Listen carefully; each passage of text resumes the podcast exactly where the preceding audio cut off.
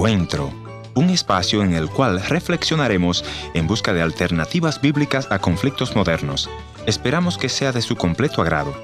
Y ya con ustedes, su anfitrión, el pastor y consejero familiar, Ernesto Pinto. Cada día hay más divorcios en nuestro país. Este año, por ejemplo, dice que la tasa de divorcios se incrementó en un 32%. No cabe duda que la familia está en crisis. Añádele a eso que hay grupos políticos interesados en redefinir el concepto tradicional de familia. Así que nos enfrentamos a una crisis seria. Pero puedo asegurarle algo, el creador de la familia es Dios y nadie, nadie la podrá destruir. No importa los vientos que vengan, ya países, sistemas completos han querido destruir la familia y no lo han logrado, porque la familia surgió en el corazón de Dios.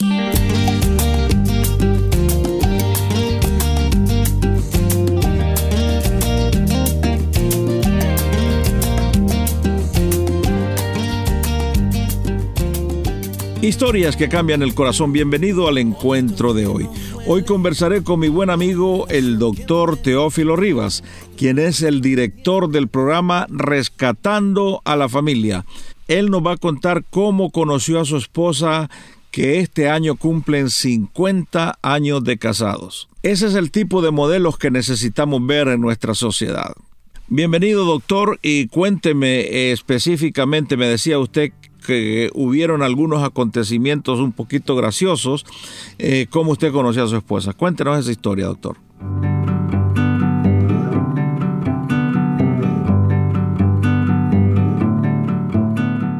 Un día, fue el 12 de mayo, yo lo recuerdo bien, que yo la vi a ella por primera vez. Luego la volví a ver y le dije pues que quería platicar con ella. Puso los ojos en aquella doncella. Exactamente. Y ella me dijo, sí, solo podemos hablar, pero en el templo de la iglesia. Ahí me di cuenta que ella era evangélica. Y le pregunté, ¿y dónde está el templo? Ella me dijo, la ubicación. Era un templo pequeño, una iglesia radical, pero yo la desconocía, ¿verdad? Entonces, Fui yo, llegué un día de culto y ya le dije a ella que fue un domingo, pues que quería platicar, que ya había cumplido lo que ella me había pedido. Estoy en el templo y hablemos ahora. Entonces ella, yo le digo, mira, pero yo necesito hablar contigo. Ella me dice, tiene que hablar con mi papá. ¿Y quién es su papá? Le digo yo. Pues ahí me dio la sorpresa, mi papá es el pastor de la iglesia. Ah, entonces dije yo, esto no está fácil. Pero me llené de valor, entonces le digo a él, este pastor, yo quisiera hablar, que usted me permitiera hablar con su hija. Entonces él me vuelve a ver pues así, serio, va, y me dice, bien fuerte, ¿verdad? Ya acepto al Señor, me dijo. No le dije yo, no. Por ahí comencemos, me dijo. Bueno, en el momento dije yo, bueno, está fácil esto, ¿verdad? De, aceptar al Señor. Al final del culto, cuando se hizo el llamado, pues yo me levanté rápido, levanté mi mano y pasé al frente. Oraron por mí y yo acepté al Señor. ¿Y sabía lo que estaba haciendo en ese momento? No tanto, ¿verdad? Pero entonces dije yo, esto es el requisito que me pide Él. Sí. Entonces luego, el siguiente domingo o 15 días después creo, le digo yo pastor, pastor, ya acepté al Señor. Yo quisiera que usted me permitiera hablar con su hija. Y se me queda viendo así bien serio. Bien, me dijo, usted necesita ser bautizado. Me A partir de hoy, seis meses de doctrina para bautismo. Se la estaba poniendo difícil. Seis meses para eso, dije yo. Esto está tremendo, ¿verdad? Y la que hoy es mi esposa, pues en esa época una jovencita bien obediente al papá. Casi no me volvía a ver, no me volvía a ver porque el papá le tenía prohibido.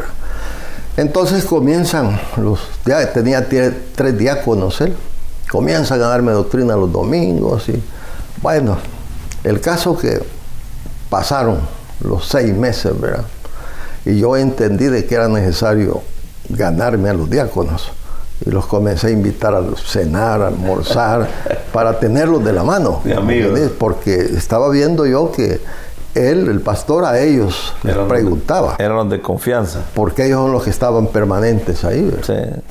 Entonces, pasaron los seis meses y llegó el momento del bautismo. Él realizó los bautismos aquí en el lago de Ilopango.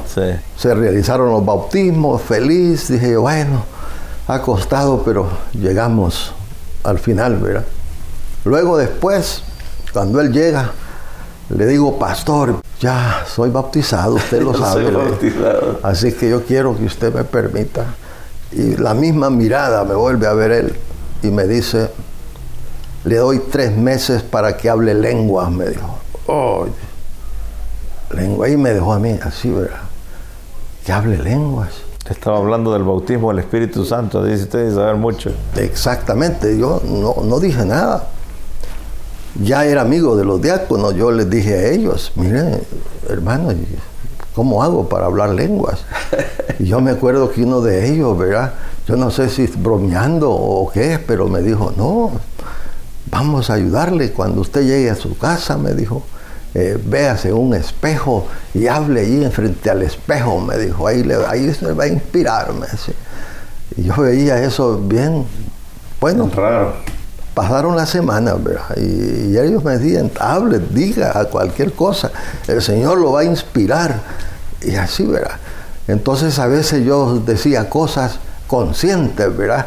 Y poco a poco fui sintiendo aquello yo de, que hablaba lenguas. Mm. Y ellos oían y ya me decían, está hablando lenguas, está hablando lenguas. Podemos hablar con el pastor, les digo yo a ellos. Pues yo ya tenía el, el aval de ellos, ¿verdad? Sí, me dijo, podemos, cuando venga, nosotros vamos a confirmar que usted habla lengua. bueno, llegó el momento en que el pastor estaba ahí, ya yo acompañado de los tres diáconos, llegamos a él, y le dije, pastor, ya hablo lengua. Y él volvió a ver seriamente a los diáconos, una mirada dura, ¿va? y ellos solo movieron Así, sí, ya, ya habla lengua, sí, habla Bueno, entonces vamos a finalizar esto, dijo.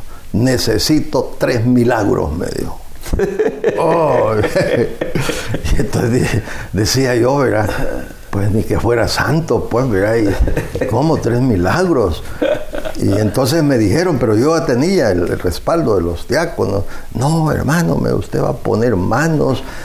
Lo que vamos a hacer, me dijo, es que siempre que haya cultos, a usted lo vamos a poner a que ponga manos. Y a todo esto está pasado un, año casi, ¿no? Un poquito más de un año quizás. Mm. Entonces ya comienzan ellos, ¿verdad? Después de cultos, pastor, hermano Rivas, pase a orar por los enfermos.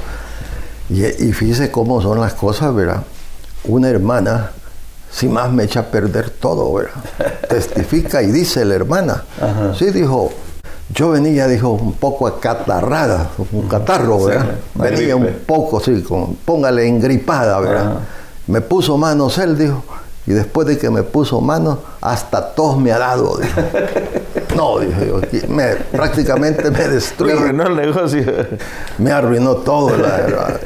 Pero después de los hermanos diáconos me daban fuerza. No, sigamos en esto, sigamos el Señor tiene que hacer cosas con, usted. Mm. Ya, por supuesto, iban pasando las semanas y los meses también, ¿verdad? Pero él había dado tres meses, ¿verdad? El caso que ya algunos comenzaron a decir ahí que venía un, dijo un señor, me acuerdo, que le dolía la cabeza cuando llegó, pero que después de que el hermano me puso manos, ya me siento bien, dice.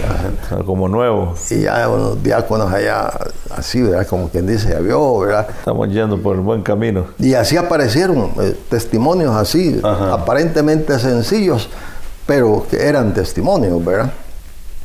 El caso que hubo más de, los tres testimonios. Sí, que él pedía. Que él pedía, como él pedía milagros, ¿verdad? Entonces me dijeron los diáconos, sí, hoy sí vamos a hablar con el pastor, me dijo. Y esperamos su llegada y nos acercamos al pastor. Entonces le, eh, digo yo a él, pastor le dijo, ya se dieron algunos milagros en la iglesia y ya vuelve a ver él a los diáconos, como quien dice, es cierto. Y ya ellos le dicen, sí, sí, pastor, y incluso le mencionaron nombres, mm. la hermana tal, hermano tal. Bueno, dijo, a partir de, hoy le autorizo que pueda hablar con mi hija. Pero ahí me, me, dijo, me hizo énfasis, pero nada de novios, me dijo. Puede hablar con ella como amigos. Eso después vamos a hablar. Ahí comenzamos comenzamos a platicar, ¿verdad? Y luego después, como yo había, pasado todo eso, ¿verdad? Eh, con, había pasado la prueba. Sí, con algunos meses después, sí. este, ya él me, pues, me autorizó, ¿verdad? El noviazgo. Eh, tuve que pasar una prueba tremenda porque yo tomé eso porque aún así él como que no estaba muy contento, eh, quizás porque yo había llegado ahí sin ser cristiano. Claro, claro. Entonces, si ella era hija del pastor. Tanto es que la mandó unos meses para los Estados Unidos. Yo pensé y sigo pensando que la idea de él era que se desanimara ella o me desanimara yo. Así que ella fue alrededor de seis meses para Chicago. Allá estuvo. Pero así nos comunicamos y regresó ella y ya fue cosa de el 12 de diciembre de 1970 nos casamos por la iglesia. Tu amor es diferente, distinto a los demás. No busca nada a cambio por todo lo que da. Tu amor cambió mi vida, me hizo despertar y pude darme cuenta que nada faltará. Más allá de lo que he soñado, mucho más.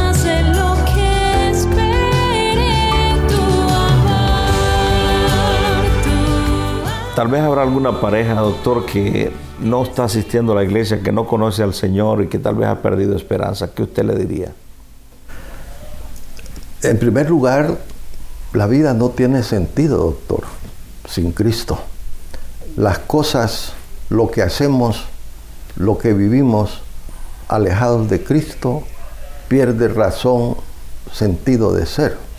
Entonces, mi recomendación sería que a la mayor brevedad posible habría que, los que se han retirado de la iglesia, ¿verdad? Habría que regresar a la iglesia y al amigo a la amiga que me está escuchando hoy, si llega a los pies de Cristo, las cosas serán diferentes a partir de ese momento. Todo va a cambiar.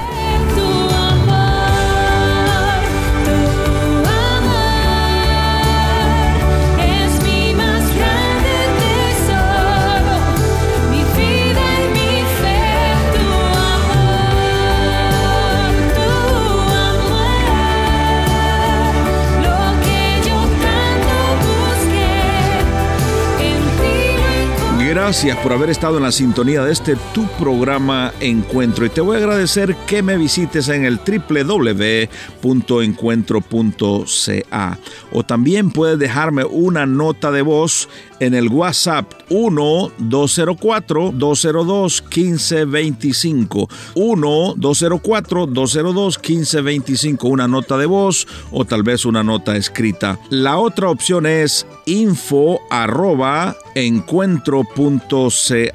Gracias por sintonizarnos a través de esta radioemisora. Yo soy tu amigo Ernesto Pinto y al despedirme quiero recordarte que Dios te ama y yo también.